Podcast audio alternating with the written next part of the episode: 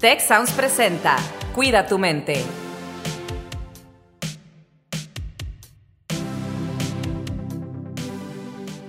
¿Qué tal? Nuestros queridos y queridas escuchas de Cuida tu mente, su programa, su podcast en el cual discutimos diversos temas de psicología, salud y bienestar con la finalidad de que se encuentren en nuestras palabras, discusiones y reflexiones. Tengo el maravilloso placer de compartir este espacio con Rosalinda Ballesteros y Carlos Ordóñez. Carlos, ¿cómo te encuentras? Muy bien, Víctor. Rose, ¿cómo están? Muy contento aquí de estar en esta nueva emisión del podcast Cuida tu mente. ¿Qué tal? Saludos a todos. Es un gusto estar aquí de nuevo y con este súper tema que la verdad es que es muy necesario para todos escuchar y hablar de estos temas, Víctor. Efectivamente, Rosalinda, tenemos un tema muy fascinante y está titulado Aprender a ser vulnerables y respetar a los demás. Y para ello, como siempre, vamos a introducir este tema que da para mucho de qué hablar a través de una historia en la cual tengo el placer de poder compartírselas.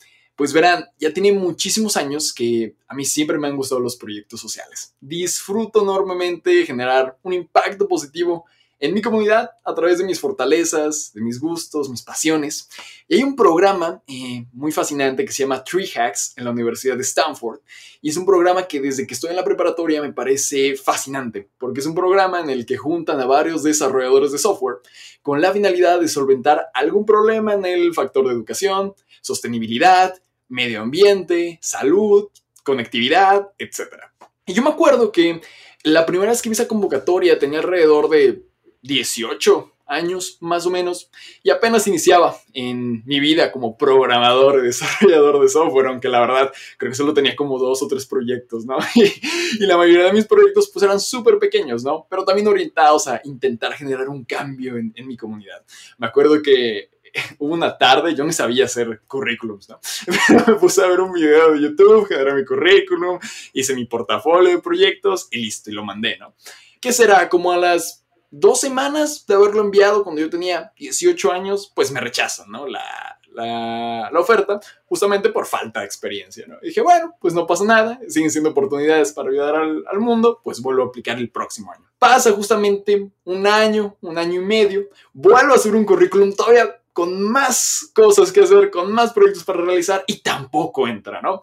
Y es en estos momentos, ¿no? Donde justamente a través de la vulnerabilidad, pues uno a veces incluso hasta se siente atacado, ¿no? De que dices, oh mi Dios, el mundo no, no conspira a mi favor en este tipo de cosas. Y más cuando pues te abres a final de cuenta, porque True Hacks no solo busca un perfil con muchos proyectos, sino que busca un perfil orientado a lo social. Entonces, claramente esto a mí pues me chocaba un poquito, porque pues yo me consideraba una persona con un factor social muy alto, me la vivía en proyectos y demás, pero dije, bueno, no pasa nada, ¿no? Seguimos intentando, seguimos siendo perseverantes. Y pues apenas, justamente hace, ¿qué será? Como dos o tres meses, tuve la fortuna de volver a aplicar Curiosamente esta vez ya lo hice ya sin tanto ánimo, quizá fue más por tradición de año que por otra cosa, que dije, bueno, está la convocatoria abierta, pues vamos a ver, ¿no? Ya tenía mi currículum, lo había generado apenas, lo subí y tampoco, y ya no le di tanta relevancia, la verdad, dije, bueno, si quedó bien, si no, pues tampoco, ¿no? Ya iba con ese mindset. Y tuve la fortuna de que hace unas semanitas, un mes creo, que me dijeran que pues sí me habían seleccionado para estar dentro del equipo de Stanford trabajando en proyectos sociales me sentí muy amado, muy querido, vi como todo el trayecto de mi persona rindió frutos, pero nos hizo darnos cuenta y platicándole esta historia Rosalinda lo denotó muy bien, lo que significa ser vulnerables, ¿no? Ponernos, quitarnos estas corazas, quitarnos estas capas y estos velos que nos conforman y exponernos tal y como somos o creemos que somos, ¿no? Y lo que implica hacerlo. Así que, Rosalinda, cuéntame tu perspectiva de esta historia. ¿Qué nos puedes comentar acerca de la vulnerabilidad? Claro, Víctor, y, es algo muy importante. Fíjate, Brené Brown, que es una de las investigadoras que más ha trabajado sobre este tema, ya está en la Universidad de Houston, eh, define la vulnerabilidad como ese momento en el que eh, nos ponemos en un riesgo emocional, nos exponemos a situaciones inciertas e incluso cuando sentimos algo de dolor, vergüenza,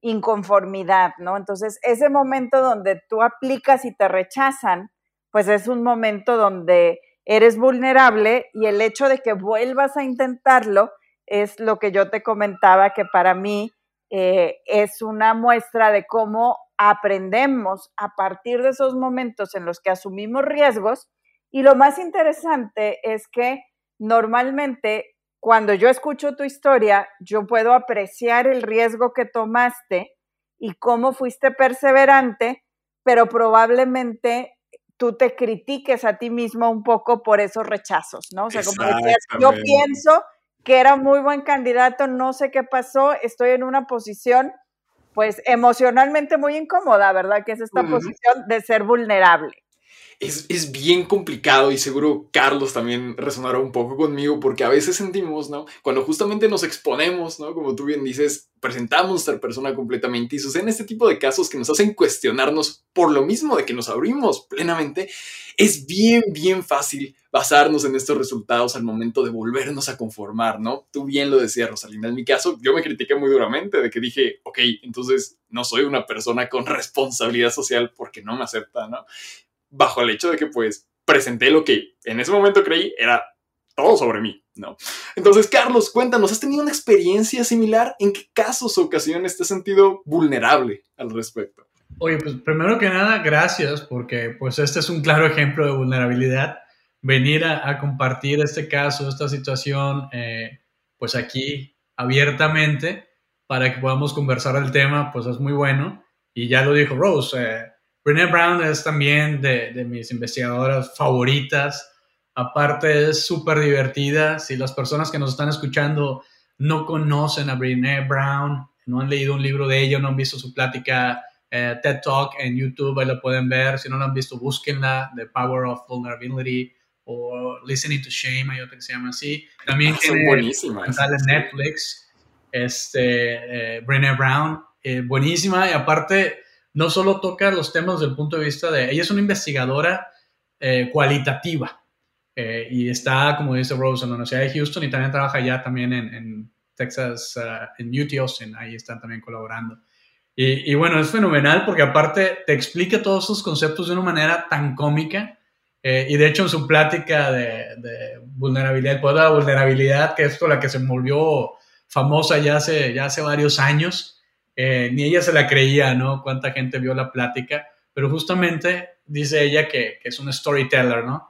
Y que la presenten como un storyteller. Entonces tú pues, nos acabas de compartir una historia personal. Felicidades porque pues entrar a Stanford eh, en este proyecto pues es un gran logro, Víctor, y pues qué orgullo que, que lo hayas logrado. Y sobre todo que te hayas atrevido, que te hayas expuesto, porque ser, ser vulnerables es exponernos y escuchando tu historia me hiciste pensar en una, una amiga, hoy en día una amiga, que cuando yo trabajaba en, la Universidad de British Columbia, ella aplicó varias veces para una posición de, un campus job, ¿no? Estas posiciones estudiantiles para trabajar con nosotros como staff. Ella aplicó desde su segundo semestre a esta posición que yo tenía, pero era una posición para alguien un poquito más senior, ¿no? Que tuviera más contexto de la universidad, de lo que implicaba y todo y, pues no la escogimos la primera vez, ¿no? Bueno, aplicó cuatro veces. Cada año aplicaba, aplicaba, aplicaba y ya a la cuarta ocasión, que ya había ganado también más experiencia ella y todo, pues sí, ahora sí la escogimos y ya había participado en muchas otras cosas dentro del área en el que estaba yo. Entonces ella misma fue equipándose, fue preparándose, fue ganando ese seniority con, con los años ahí en la universidad, pero aparte con su involucramiento y su participación activa en las diferentes áreas que pues reforzaban el perfil de la persona a ocupar este puesto. Entonces, después de cuatro veces, ella eh, pues fue la candidata, se quedó, hizo un trabajo excelente y luego en años recientes pues estaba en contacto con ella todavía, ella es de China originalmente, eh, ahorita está estudiando a distancia por la cuestión de la pandemia una maestría en, en una universidad australiana pero recuerdo que cuando estuvo en el proceso de aplicar a, universidades para su maestría, su primera maestría, aplicó a varias, a varias, a varias y andaba muy nervioso porque pues hay, hay que esperar en lo que te dicen si te aceptaron o no. Pues bueno, no sé si la aceptaron en todas de las que aplicó, pero cuando menos en varias de las que, me comentó que aplicó y que tuve el honor de escribir unas, unas cartas de recomendación para ella, pues sí la aceptaron. Y le decía, mira, conociéndote, lo perseverante que eres, lo vas a lograr, o sea, en donde sea vas a estar. Y logró entrar a la universidad que quería, al programa que quería.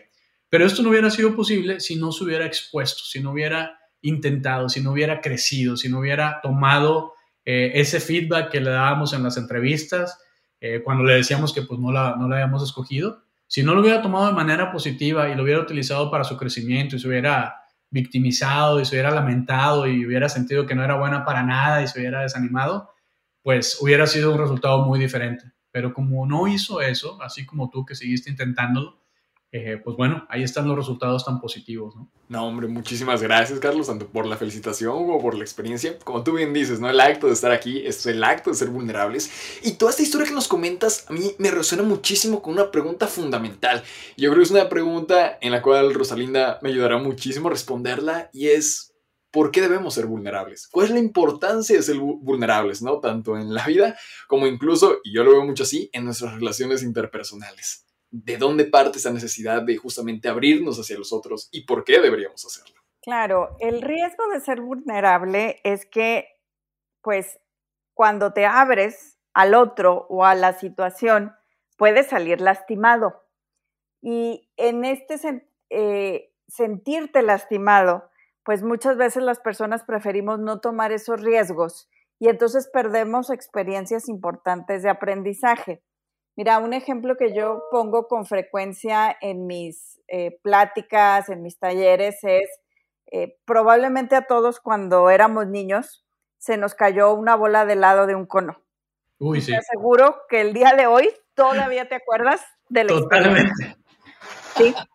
Entonces, ese, en esa experiencia hay un aprendizaje, porque seguramente Carlos, Víctor y los que nos están escuchando, cada uno desarrolló estrategias para que no se nos cayera la bola del cono y a lo mejor te tomó dos o tres veces comerte un helado, ¿verdad? Para aprender y si no, por lo menos aprender a pedirlo en vasito, ¿no? Entonces, cuando nosotros nos exponemos y tenemos un momento como estos, puede haber pues una incomodidad ligera o fuerte, porque también es posible, ¿verdad? Puede haber la posibilidad de salir pues lastimadito, pero también puede haber la posibilidad de aprendizaje y crecimiento. Eh, ¿Qué es lo que tenemos que entender? Tenemos que entender cuál es la emoción que está en ese momento acercándose a nosotros y muchas veces las emociones lo que nos dan son avisos. Las emociones como el miedo o la ansiedad no son en sí mismas emociones que tengan una carga eh, mala, vamos a decir nos están dando una pista que en el ambiente hay algo, pues que me puede causar un daño.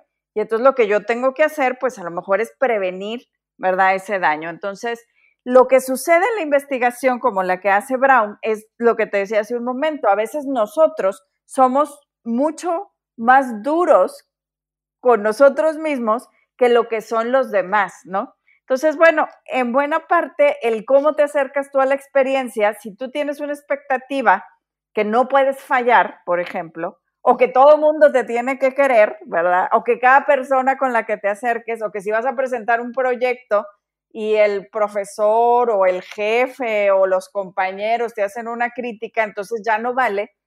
El problema es la expectativa con la que te acercas, no tanto eh, la situación en sí misma, ¿no? Entonces, por eso una de las cosas que nosotros podemos hacer, y a lo mejor me adelanto un poco para trabajar en cómo ser más vulnerables es entender las emociones que se acercan a nosotros en los momentos en los que nos vamos a exponer y trabajar con ellas, ¿verdad? Reduciendo nuestras expectativas. Rosalinda, tengo una historia así tal cual como la escribiste del helado, pero no de niño, ¿eh? Recuerdo perfectamente dónde estaba. Ya estaba yo un profesional, estaba en una tienda de conveniencia eh, frente a la rectoría del TEC de Monterrey cuando estudiaba ya en profesional. Y me acuerdo que estaba con mi papá en ese momento. Eh, y habíamos comprado un helado, era un cono doble, ¿no? Entonces yo salí emocionado ahí del lugar donde compré los helados, me paro así enfrente del carro, mi papá estaba dentro del carro y le doy así, eh, empiezo a probar el, el, helado y le doy así con la lengua, ¡ah, qué rico! Y donde lo toco, salen volando las dos bolas de helado, pero juntas, ¿no? Así, iban cayendo y lo tengo todavía tan presente, iba así en cámara lenta. Fue chistosísimo porque lo vi caer, puse mi mano en una reacción de fracción de segundo, así como si fuera una cuchara, me agaché, bajé mi mano, puse mi mano como cuchara, como, como un excavador, haz de cuenta. Pesqué las bolas de helado en el aire, justo mis dedos separaron los, el helado de la banqueta, justo mis dedos, alcancé a meter mi mano así y en un solo movimiento circular los devolví al cono. y mi papá se quedó con una cara de ¿what? Casos de la vida que le suceden a Carlos. pero esto que, describió Rose, este, me acuerdo perfectamente. niño, niño. Este, eh, pero me acuerdo perfecto. Y, y, esto que mencionas de, de, la vulnerabilidad y todo esto de, de la, exposición y todo. Yo, la verdad, así como pienso en vulnerabilidad e inevitablemente pienso en, Brené Brown, que ya le mencionamos tanto, ¿no? Para mí es inevitable también pensar en el amor, ¿no? Porque si hablo de algún momento o de alguna faceta en la que somos vulnerables, eh, y yo lo he dicho en más de una ocasión, yo, no encuentro otra forma genuina de amar sin ser vulnerable. O sea, para poder amar genuinamente tienes que ser vulnerable y, y te expones, ¿no?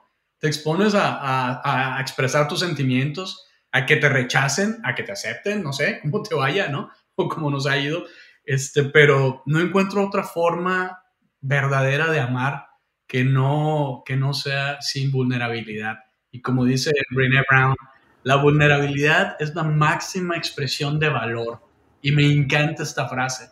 La vulnerabilidad es la máxima expresión de valor porque nos invita también a reconsiderar el concepto de la vulnerabilidad, porque claro. la mayoría, eh, eh, el decir esta palabra o el decir que somos vulnerables, no lo asociamos con valor, sino lo asociamos con debilidad, con, sí, con miedo. ¿Verdad? Y no, ella dice, no, o sea, son cosas o sea, que están ahí en la misma moneda, no, no puedes ser vulnerable sin ser valiente. es, es, es, un gran, es una gran cosa exponerte eh, intentar exponerte a esa vergüenza que puedas vivir, pero el es cómo manejas eso, cómo manejas esa vulnerabilidad, cómo manejas ese miedo, esa vergüenza, que son conceptos que maneja ella también. Claro, y aquí el tema también es, si tú pierdes por protegerte emocionalmente, pues pierdes la oportunidad también de conectar de manera más profunda, ¿no? Y el hecho de que una persona pueda en un contexto escolar, o de trabajo, decir, no entiendo, necesito ayuda, me siento así o me siento de este otro modo, eh, es algo que nos ayuda a crecer, que nos ayuda al objetivo, ¿no? El tema es que en algunas culturas y en algunos procesos, el generar este sentido de vergüenza en el otro, o sea, yo siento vergüenza cuando no sé algo, por ejemplo, en la escuela, porque pienso o observo en una observación posiblemente parcial, ¿verdad? Que está filtrada por mi propia vergüenza, que todos los demás sí saben. O siento vergüenza de llegar a una reunión y no entender eh, todo lo que está sucediendo, ¿verdad? Entonces, eh, en ese momento es cuando las personas tenemos la decisión de decir, ¿qué está pasando? O me voy al rincón y no digo nada, ¿verdad? y en ese me voy al rincón y no digo nada, pues perdemos buena parte de nuestra posibilidad de conectar con los demás. Y bueno, en este contexto, importantísimo, ¿verdad? Conectar con los demás. Y por supuesto, Carlos, lo que comentas de las relaciones interpersonales, el amor de pareja, el amor entre los miembros de la familia, la vulnerabilidad es importantísima porque si no puedes abrir estos momentos de exposición en ese contexto, pues es mucho más difícil que lo hagas en otros contextos. A mí, a mí me tocó, tengo la experiencia de, tener en particular actualmente un líder que yo le he dicho en más de una ocasión, le digo, ¿sabes qué admiro mucho de ti? Que eres un líder que muestra su vulnerabilidad.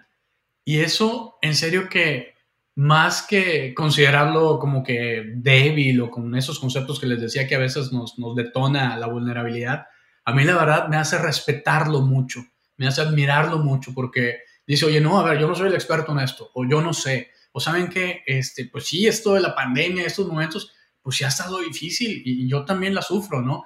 Entonces, el mostrar este sentimiento, esta, este sentimiento genuino de vulnerabilidad y compartirlo, en serio que lo hace conectar, conectar con la gente y, y empatizar, ¿no? Porque si no, de repente piensan que, ah, pues sí, este es el líder, anda ya en otro mundo y su mundo es perfecto y no sufre de esto. cuando no es cierto, ¿no? O sea, sí, sí lo sufre. Entonces, el compartir esto creo que es muy importante para cualquiera que, que, tiene o que tenemos alguna posición de liderazgo.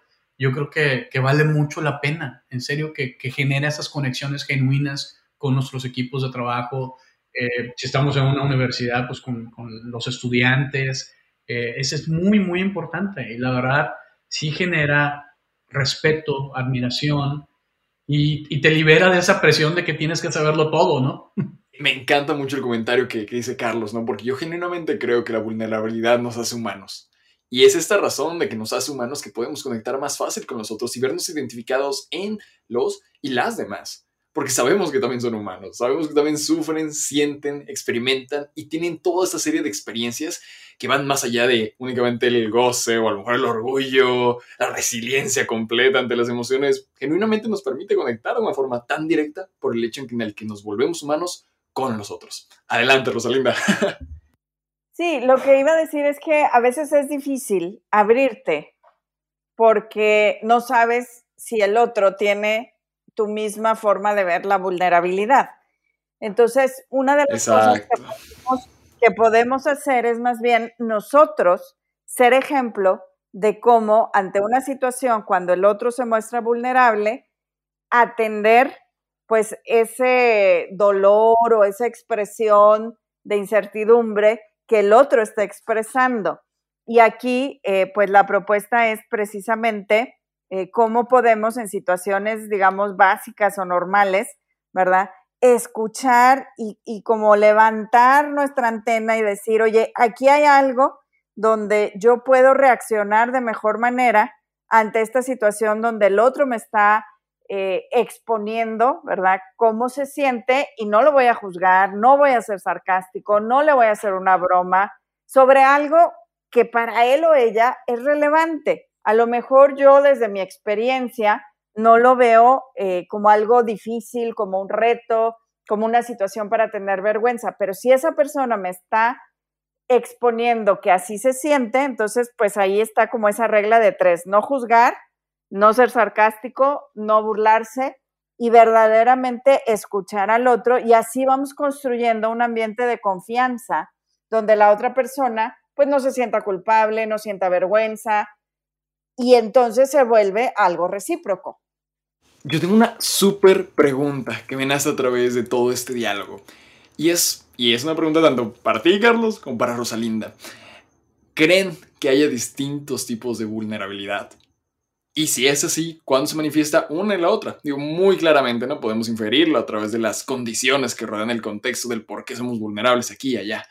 Pero, ¿cómo podemos identificarlas y a lo mejor trabajarlas individualmente a sabiendas de que puede haber muchas o incluso solo una? ¿Qué opinan? Me quedo pensando, fíjate, en, esta parte de si hay diferentes tipos. Yo personalmente creo que, que no lo veo como diferentes tipos, lo veo como, pues ahora sí que un solo tipo, si quieres verlo así, pero aplicado en diferentes contextos, ¿no? O expresado en diferentes contextos, expresado en diferentes formas, pero veo la vulnerabilidad como, como una cualidad que podemos ir desarrollando, que podemos ir practicando, que podemos ir eh, pues entrando en esta zona de, de, de, confort diferente, ampliando nuestra zona de confort porque entramos a una zona que tal vez no nos sentimos cómodos al principio a practicar esto de la vulnerabilidad, a, a exponernos, a sentirnos vulnerables eh, y luego poco a poco ya como que vamos agarrando un poco de experiencia, de fuerza y todo, y tal vez lo vamos expresando de maneras distintas. Me quedo pensando también en lo que comentaba Rosalinda, ¿no? A veces la gente que nos puede estar escuchando en un momento de vulnerabilidad no entiende lo mismo que nosotros de la vulnerabilidad y puede juzgarnos y todo. Y creo que ahí, pues, bueno, yo generalmente no, trato de no preocuparme mucho por esa parte porque no la controlo, ¿verdad? Este, más bien trato de ser consciente de yo no hacerlo con alguien más. Eh, y, si lo hago, pues de tratar de darme cuenta o de estar abierto a la posibilidad de que me digan, oye, este, estás juzgando, ¿no? Ahorita justamente alguien de mi equipo justamente me, me, escribió justo antes de entrar al podcast y me agradeció porque pudo compartirme algo sin sentirse juzgada, ¿no? Entonces, pues qué bonito es poder tener ese momento de, de conexión genuina eh, de ser vulnerable y de ser aceptado y no ser juzgado o juzgada, ¿no? Entonces, te digo, yo, desde mi perspectiva, yo la veo como un solo tema con muchas formas distintas de ser expresado. Sí, coincido con Carlos, coincido con Carlos en, en esta parte donde nuestra respuesta ante situaciones donde nos sentimos emocionalmente expuestos puede ser distinta, pero la emoción de sentirnos emocionalmente expuestos es la misma. Hay gente que en una situación donde se siente expuesto se eh, retira, digamos, emocionalmente se retira y no se quiere exponer de nuevo. Eh, hay gente que incluso en la situación donde se siente expuesto lo hace enfrentarla eh, de manera, vamos a decir, no tan constructiva como cuando cometes un error y en lugar de aceptarlo, empiezas a culpar a otros o te enojas aún más, ¿verdad? O sea, es como, no fui yo, fueron los demás, esta es otra defensa ante sentirte emocionalmente expuesto. Y hay gente que, eh, digamos, se mueve hacia esa situación, ¿verdad? Em, donde busca una forma, digamos, placentera de salir de ella, ¿verdad?